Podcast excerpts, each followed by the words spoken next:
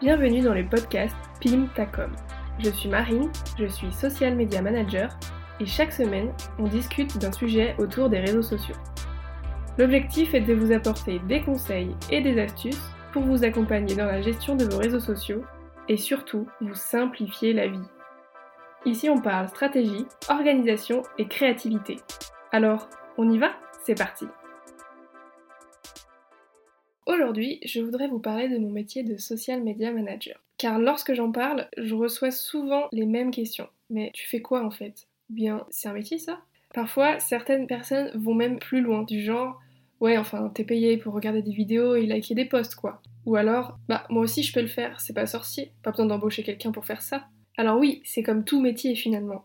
C'est à la portée de tout le monde et je ne suis pas une magicienne. Et poster des trucs sur Instagram, tout le monde peut le faire. Et tout le monde le fait d'ailleurs de manière privée déjà. Mais le métier de community manager ou social media manager va un peu plus loin que ça. Mon objectif pour mes clients, c'est de les aider à utiliser les réseaux sociaux de manière efficace pour obtenir de la visibilité et surtout convertir leur audience en clients. C'est ça le but ultime en fait. C'est le chiffre d'affaires à la fin du mois, on va pas se mentir. On verra dans un premier temps la différence entre un community manager et un social media manager. Et ensuite, je vous détaillerai les grandes étapes de mon métier pour que vous ayez une idée du boulot qu'il y a derrière chaque post et chaque story. Souvent, on connaît bien le métier de community manager, mais moins celui de social media manager. Le Community Manager, ou CM, est une personne qui crée les visuels, les légendes, qui optimise le texte et les hashtags du post, qui programme le contenu, qui modère, c'est-à-dire qui répond aux commentaires et qui interagit avec la communauté, et qui analyse les statistiques des posts. En fait, le CM prend en charge toute la partie opérationnelle du métier. Il est un peu entre guillemets sur le terrain. Il connaît les réseaux sociaux sur le bout des doigts et fait beaucoup de veille pour être au fait des nouvelles tendances, des nouvelles fonctionnalités. Oui, car les réseaux sociaux et leurs algorithmes évoluent constamment et en tant qu'utilisateur, on est directement impacté par ces évolutions. Donc il faut se tenir informé en permanence sur les nouvelles fonctionnalités pour pouvoir les exploiter dans notre stratégie de communication. Un exemple pour illustrer, la vidéo prend depuis un moment une place de plus en plus importante. Ce format est favorisé et valorisé par l'algorithme et est mis en avant auprès des utilisateurs. Donc, pour continuer à performer, il faut intégrer le format vidéo dans nos contenus. Par exemple, faire des réels, faire des lives, intégrer des gifs pour dynamiser nos posts, etc. Un autre exemple, on peut maintenant programmer les lives. Donc c'est une petite fonctionnalité qui paraît minime, mais si on pense à programmer son live, à communiquer le lundi en informant qu'on va être en live le mercredi à 18h et que les personnes peuvent activer un rappel, alors on maximise les chances qu'un maximum de personnes soient là le mercredi à 18h. À l'inverse, si on se pointe comme une fleur le mercredi soir, en lançant son live, les gens sont peut-être occupés, encore sur la route pour rentrer du travail, en train d'aller chercher les enfants à la crèche. Bref, ils n'auront pas eu le temps de se rendre disponibles pour venir nous regarder. vous avez l'idée, le community manager doit se tenir informé de toutes les nouvelles actualités des réseaux sociaux avec lesquels il travaille chaque jour. Le travail de social media manager est un peu plus en hauteur. Il travaille sur la stratégie de communication plus globale. Souvent, le social media manager et le community manager sont une seule et même personne, comme dans mon cas. Mais je mets ma casquette de stratège dans un premier temps pour définir les grands actes de la, stratégie, savoir quels sont les objectifs à atteindre, quels sont les sujets à aborder, comment les aborder, quels sont ou quel est le ou les réseaux sociaux les plus pertinents pour toucher le client idéal, relier les différents canaux de communication en un ensemble cohérent et logique, tout ce travail doit être réalisé et cadré pour que j'enfile ensuite ma casquette de CM pour mettre en application la stratégie choisie. En fait, le Social Media Manager réalise un carnet de bord, un guide, pour qu'ensuite le CM puisse faire son travail correctement. Les deux jobs sont liés et travaillent main dans la main. C'est pour ça que j'englobe les deux dans mes prestations. Je propose de faire la stratégie et ensuite de suivre mes clients pour les accompagner dans leur création de contenu, ou bien je m'occupe aussi de cette partie. Alors j'espère que cette explication vous a éclairé sur la différence entre les deux métiers.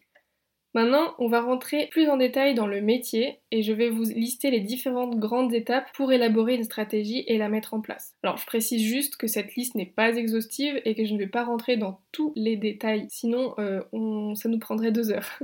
la première étape que je réalise avec mon client, c'est de comprendre son métier, ses objectifs, qui est son client idéal, quel est son univers, donc l'identité visuelle, les valeurs, la vision de l'entreprise, etc. Il faut que je comprenne tout ça pour savoir comment créer la stratégie qui servira à ces objectifs. Ensuite, je suis en mesure de travailler plus en profondeur sur le sujet. Parfois, il arrive que le client n'ait pas d'identité visuelle, soit parce qu'il il commence tout juste son activité, soit parce qu'il n'a pas pris le temps d'en faire une, ou pour toute autre raison.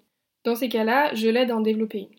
La deuxième étape, c'est la création de la stratégie elle-même. Quel réseau social utiliser? Comment? Quoi poster? Quel sujet aborder? Quand? Quel format utiliser? Je développe aussi une ligne éditoriale, c'est-à-dire le ton employé, les couleurs, je crée des modèles de visuels, etc.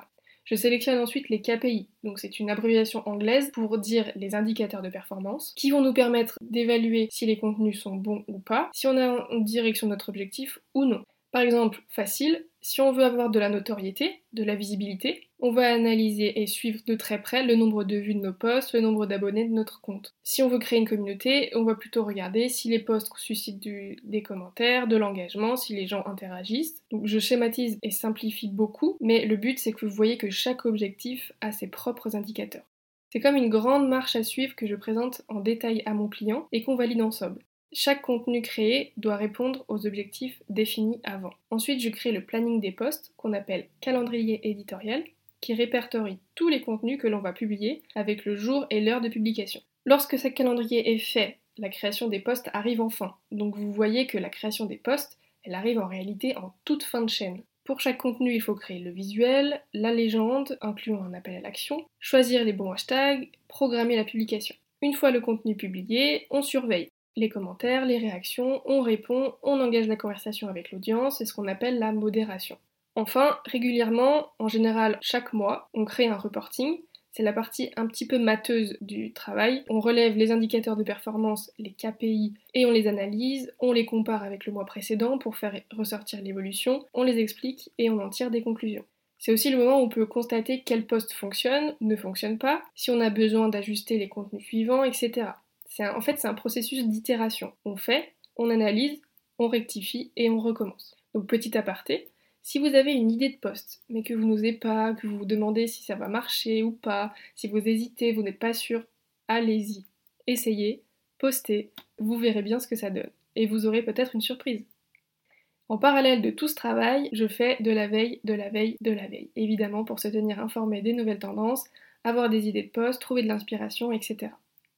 Donc pour conclure cet épisode, je peux résumer en disant que oui, le social media management représente un gros travail. Si vous ne vous sentez pas à l'aise à l'idée de vous lancer là-dedans tout seul, sachez que vous pouvez vous faire accompagner. Si c'est pas votre cœur de métier, c'est bien normal de trouver ça abstrait et de ne pas savoir par où commencer. Si on me demandait de construire une maison, je serais bien embêtée. Donc je ferai un appel à un maçon pour construire les fondations solides et je m'occuperai de la suite, une fois que la charpente est faite. Est-ce que vous me voyez venir avec la petite métaphore En tout cas, sachez que si vous voulez en savoir plus sur mes prestations ou si vous voulez simplement avoir des conseils ou un avis sur votre projet, je suis super disponible sur mon compte Instagram marine.socialmedia. Attention, marine avec un Y, petite différence. Alors n'hésitez pas à m'envoyer un petit message, je serai ravie de discuter avec vous. Cet épisode est maintenant terminé, j'espère qu'il vous a apporté de la valeur. Si ça vous a plu, vous pouvez vous abonner à Pimptacom sur la plateforme d'écoute de votre choix pour être notifié des nouveaux épisodes chaque semaine. La meilleure façon de soutenir le podcast est de prendre 5 minutes pour laisser 5 étoiles. Je vous en remercie par avance et je vous dis à la semaine prochaine pour un nouvel épisode.